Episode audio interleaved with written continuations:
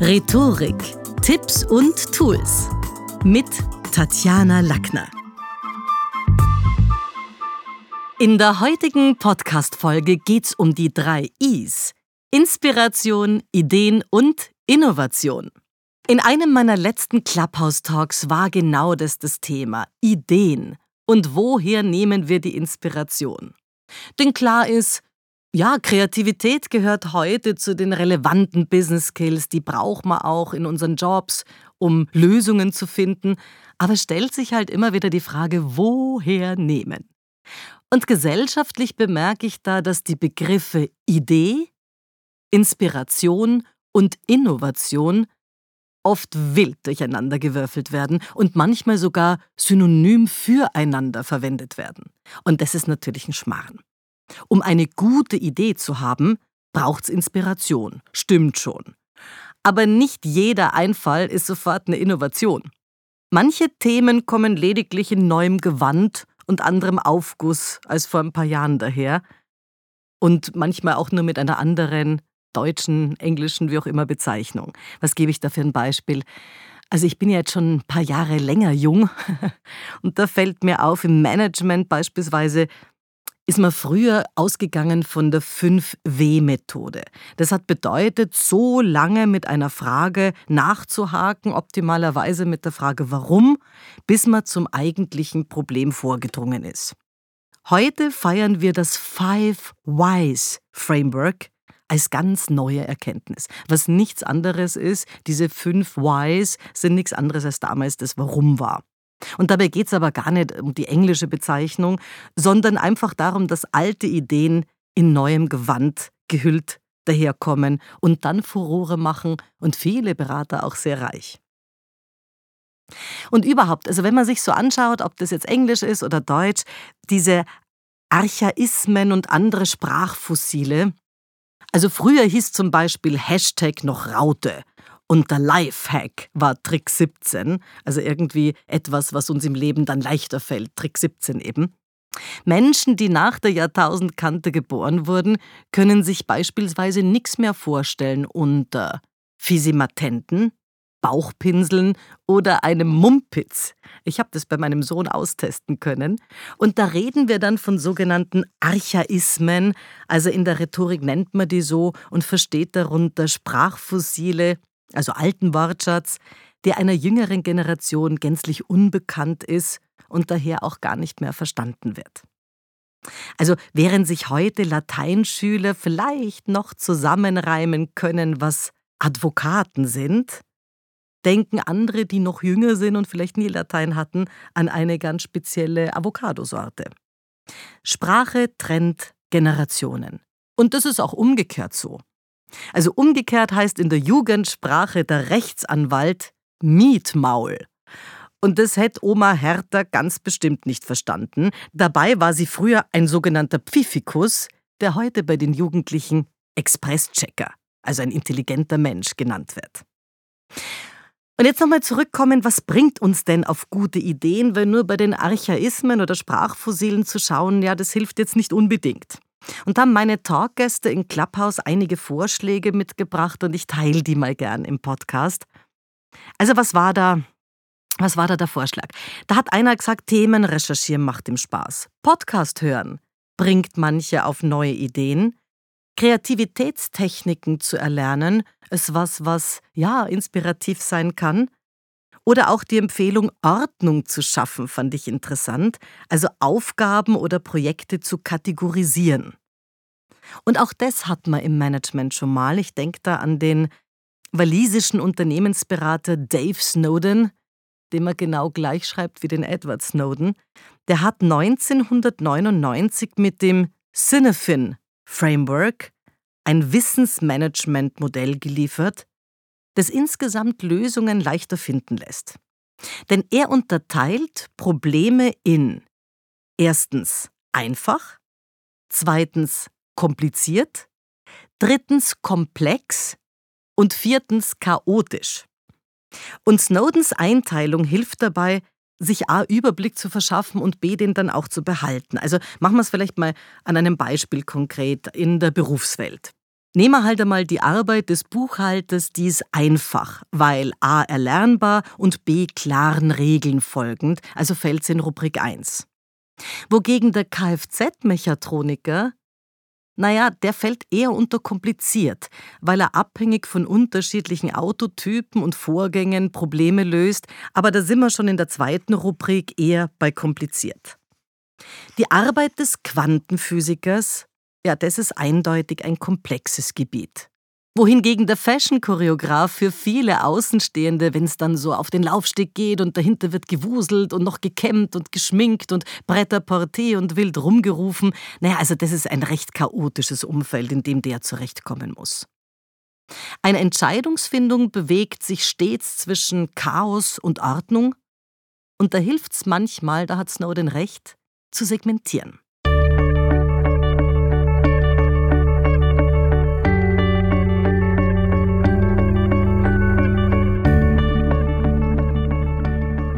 Ich finde, Inspiration hat aber auch eine Menge zu tun mit der Erweiterung des Horizonts.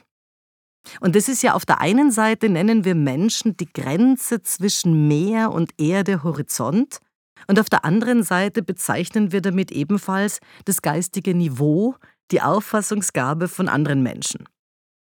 Und ich habe für mich, und das habe ich auch auf Clubhouse gesagt, festgestellt, also alleine verreisen zum Beispiel erweitert den Horizont, weil ich mir dann eine neue Stadt erobern muss, weil wir unsere eigenen Erfahrungen machen, weil wir durch fremde Gerüche, Eindrücke, auch menschliche Begegnungen natürlich wachsen und damit auch unser Erfahrungsschatz wächst. Aber klar ist, man muss erst einmal den Horizont fürs Reisen haben, denn nur irgendwo hinzufahren, wo man dann feststellt, da gibt's keinen Bäcker oder da fehlen irgendwelche Dinge, das ist es wahrscheinlich nicht. Eine Dame hat gesagt, eine Hörerin, die ich auf die Bühne geholt habe bei Clubhouse, und das fand ich auch interessant, sich emotional mit der Natur zu verbinden. Also achtsam durch die Landschaft zu wandern, bringt uns ebenfalls auf andere Gedanken.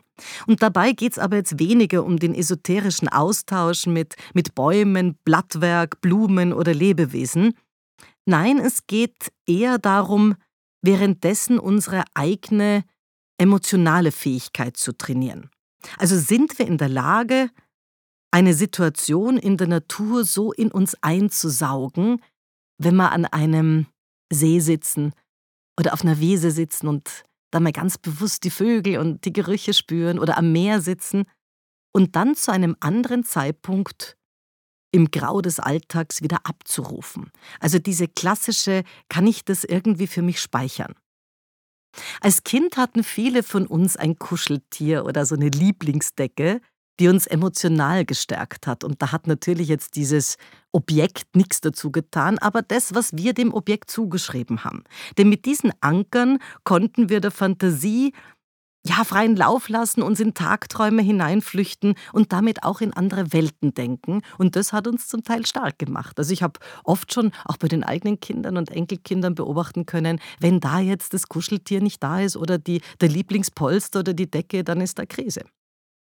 Maßgeblich für unsere Empfindungen war dabei eben nie die Reaktion des geliebten Objekts, sondern unsere eigene Liebesfähigkeit. Und das fand ich auch eine Ganz spannende Idee von wegen Inspiration. Weil es macht was körperlich mit uns. Wenn wir so einen Gedankenblitz haben, so ein Heureka, irgendwie eine, eine coole Idee, dann, dann wühlt uns das ja auch emotional auf. Und wer regelmäßig trainiert, Luftschlösser zu bauen oder Ergebnisse zu visualisieren, der wird öfter mit Kreativität belohnt. Und dann gibt es natürlich auch die Frage, kann man Innovation überhaupt lernen? Da gibt es ja viele, die das versprechen.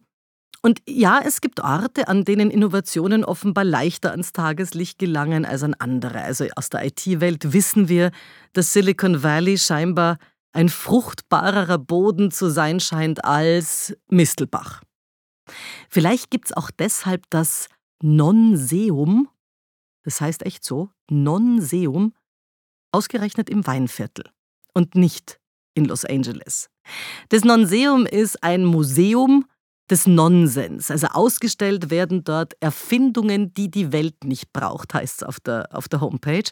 Und die Familienkarte ist mit 20 Euro, finde ich, ja, ein stolzer Preis dafür, dass das amtlich ausgewiesener Nonsens ist, der dort ausgestellt wird. Bestimmt hilft auch hier der geordnete Zugang, denn wir unterscheiden zwischen einer, einer Basisinnovation, wie zum Beispiel am Airbag, und einer disruptiven Innovation, wie der, was nehme ich, Digitalfotografie, die letztlich weitgehend Dunkelkammern abgelöst hat. Da haben wir auch im Management wieder einen Namen, der da aufpoppt, der mir da einfällt. Das ist Josef Schumpeter. Der hat schon vor 100 Jahren die Trennung gemacht zwischen Prozessinnovation und Produktinnovation, was ich auch super wichtig finde. Und was für die fortlaufende Diskussion, weil diese Innovationsgeschichte ist ja noch nicht abgeschlossen, immer noch wichtig ist, hier zwischen auch zu unterscheiden. Und heute kümmern sich, das wissen wir in großen Konzernen, sogenannte Innovationsmanager um Ideengenerierung, aber natürlich auch die Koordinierung der Prozesse rund um Neueinführungen. Fazit? Menschen, die an ihrem Ideenreichtum gemessen werden, achten darauf, ausreichend gedankliche Freiräume zu schaffen.